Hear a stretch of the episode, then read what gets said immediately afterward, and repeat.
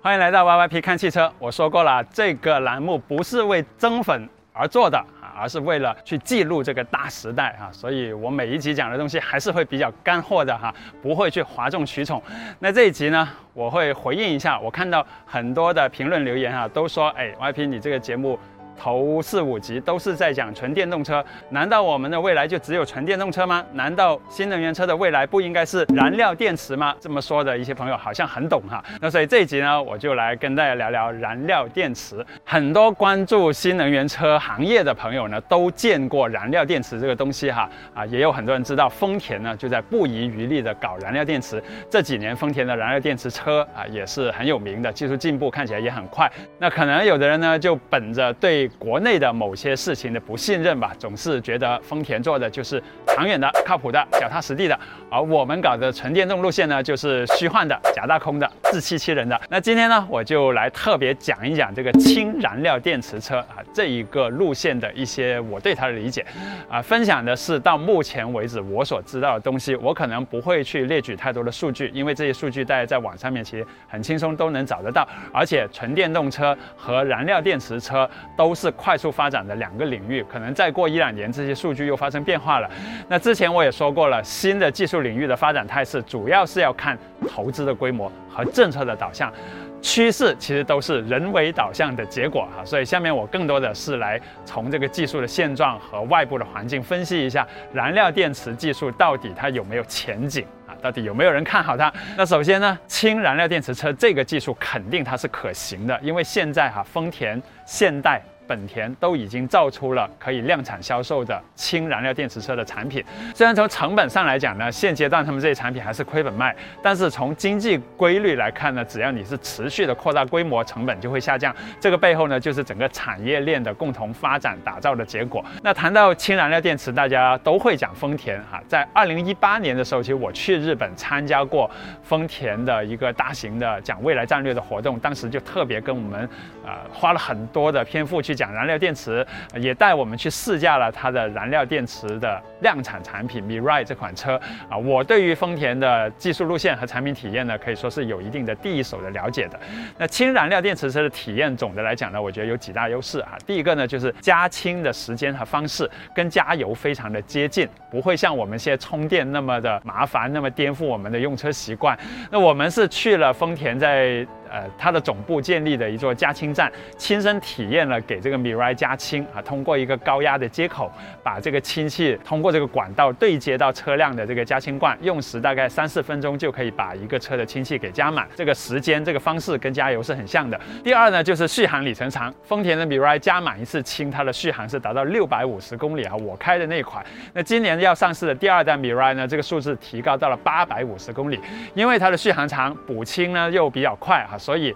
氢燃料电池车的续航的焦虑显然是比现阶段的纯电动车要小的。那至于驾驶体验方面呢，丰田 Mirai 给我的感觉就是中规中矩。那个车呢，动力并没有纯电动车那么强悍和有爆发力，更多的是一种平顺的感受，跟一台1.5或者2.0升的自吸发动机配上 CVT 的这种普通的轿车差不多。但是我试那个是上一代 Mirai 哈，刚亮相的这一个新一代的 Mirai 呢，它那个动力是从114千瓦提高到了。一百二十三千瓦，就不知道那个动力会不会有些改善。但是这个一百二十三千瓦的功率输出，跟我们现在动辄就那些三四百千瓦的电动车相比呢，还是比较弱的哈。那氢燃料电池车的技术难度或者说商业化的拦路虎呢，其实主要是在两个方面。一个呢是燃料电池组，这个就好比燃油车的发动机啊，电动车的三电系统那样，它有着大量的技术和专利，谁家先研发，谁家就可以占据高度。那丰田呢，显然在这方面是目。前呢，全球领先的地位。那第二点呢，就是储氢的那个罐子啊，现在用在燃料电池车上面的储氢方式呢，有两种哈，一种是液态氢，一种呢是压缩的氢气。液态氢呢，它必须要冷却到零下二百五十三度啊，才可以保持一个液态来储存。这就要求这个储氢装置有强大的制冷和保冷的能力，在汽车上面使用的难度是很大的。所以业界现在主要的方向呢，都是转向去做这个压缩的气态氢。那要保证一部车有合理的续航里程呢，需要储存的氢气的重量大概是五公斤。要知道氢气是非常轻的哈，五公斤的氢气它的体积是非常非常巨大的。那这些氢气要压缩到一个合理的体积，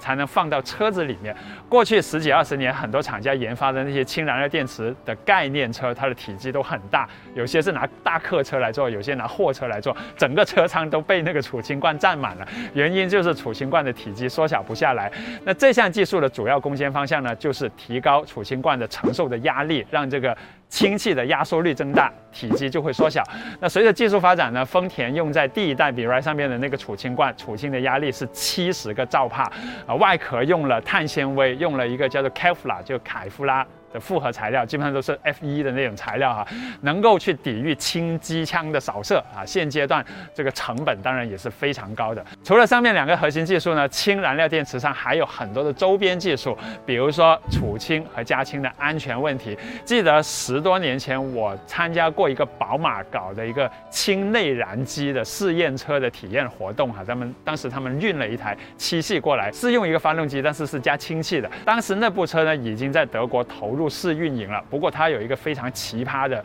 技术要求，就是用它的人不能把它停在地下停车场。那原因呢，就是担心氢气泄漏造成危险。要知道氢气是极易被点燃的哈，密集的氢气万一一被点燃，那就是一个大爆炸。夸张点说，就跟个氢弹一样。但是在丰田量产的 Mirai 上面呢，已经没有说不能停在地库的这种要求了，可见这个周边的安全技术也是在进步的。那以上呢，只是关于氢燃料电池本身啊，但是要让这个燃料电池车得到大规模的使用呢，其实还需要去解决氢燃料的供应问题。这个呢，就要说到一个词，叫做氢经济社会。那过去几年我参加丰田的大型发布会，他们都会提及。丰田跟日本政府联手在推动的氢经济的战略，但是我第一次听到氢经济这个词呢，其实应该是在二零零五年左右，通用的一个氢燃料电池的概念车拿到中国来做发布的时候，他们搞了一个技术说明会，当时哈。美国的通用的汽车工程师就已经看到了那样一个蓝图啊，就是说氢燃料电池要普及呢，必须要整个社会都去解决氢能源的供给问题啊，要有厂家去生产氢能源，去运输氢能源，需要像加油站那样有终端的储存新能源的设备来给这个燃料电池车去加氢，这是一整套全新的产业。但是因为氢能源它是一个清洁能源哈，它燃烧后排放只有水，而且被认为是可持续发展的，所以。所以，从政府、从民生的视角呢，是值得去推广发展的。日本的政府就是这么想的啊？为什么他们？发展氢经济的意愿那么强烈呢？因为日本是个岛国啊，天然呢就缺少矿物能源，而氢能源的获取的方式呢，其实目前已知的最有效方式是用太阳能的光伏发电，再去电解水来取得氢。这个过程是不依赖矿物能源的，光和水还有太阳能的这种发电技术，日本都不缺乏，他们缺乏的是石油啊、煤啊这些东西。所以对于日本社会来讲，这是一次极好的摆脱矿物能。能源的依赖的那种机会，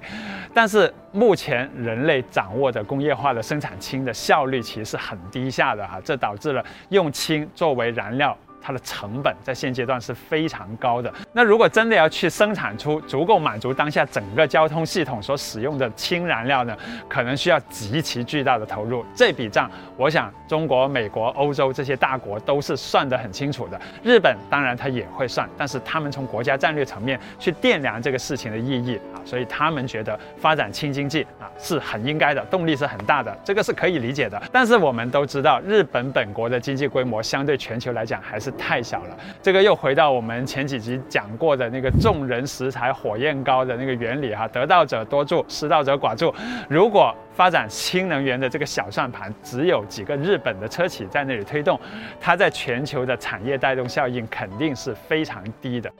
对于氢燃料电池更加不利的是，它不像纯电动车那样，只要有个电网就可以不断的去设点。扩大你的充电站啊，像特斯拉的超充，它很容易就可以开到全世界各地，只要有电就可以了。但是氢燃料电池车要卖到世界上任何一个地方，都要解决当地的氢的供给问题，这就等于要求全球要去建立一套氢燃料的这个供给体系。要知道，这个是一整套全新的体系，这个难度就太高了，也是制约现在燃料电池车。规模扩大迈向全球的一个难题。那咱们中国的市场呢是足够大的。如果中国决定走轻经济的路线，我相信哈有志者事竟成，也是能够掀起一波全球的热潮的。但是我们国家和政府并没有选择这条路，而是选择了纯电路线。这又是为什么呢？我曾经听过人说，对于中石油、中石化来讲呢，他们会更愿意选择轻经济的路线啊，因为。他们现有的加油站的网络，只要经过一定程度的改造，就可以变成加氢站，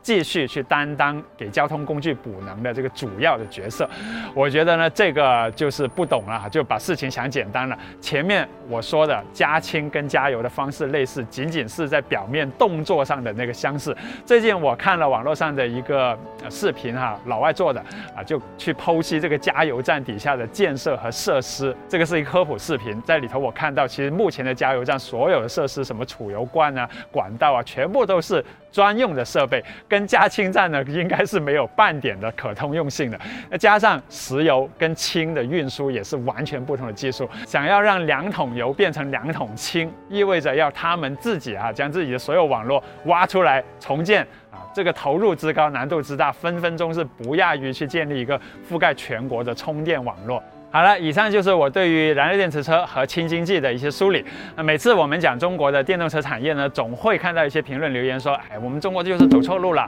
燃料电池才是未来。”说这些话的人呢，我不知道有多少是真的对比研究过燃料电池和纯电动车的路线的差异。我想用一个很简单的思路来去做总结哈。啊，在这些技术路线的选择上，其实我们国家态度，我一方面我看到是很开放的。其实我们国家现在也有很多的试验区。在试运行这个燃料电池车啊，但是对于技术的引导，我们国家其实也是。非常明确自己的自身优势和有自己的战略考虑的啊，我们仅仅根据一些公开的数据和各国的一些发展方向，其实就很容易对于各国的技术路线的缘由做一些简单的判断。比如说日本为什么他们支持氢能源，而我们的国家有那么多各方面的顶级人才、顶级专家，我相信他们还是能够把账算得清清楚楚的。在大方向的选择上，我是选择相信国家。好了，这就是我这期节目的全部内容。喜欢的话，对于你有启发的话。欢迎给我一个一键三连，我会继续的梳理更多我的内心所想和我的一些观察，啊，也欢迎把这个节目推荐你身边共同探讨过类似话题的朋友，啊，让我们奔着四万粉去，就这样，拜拜。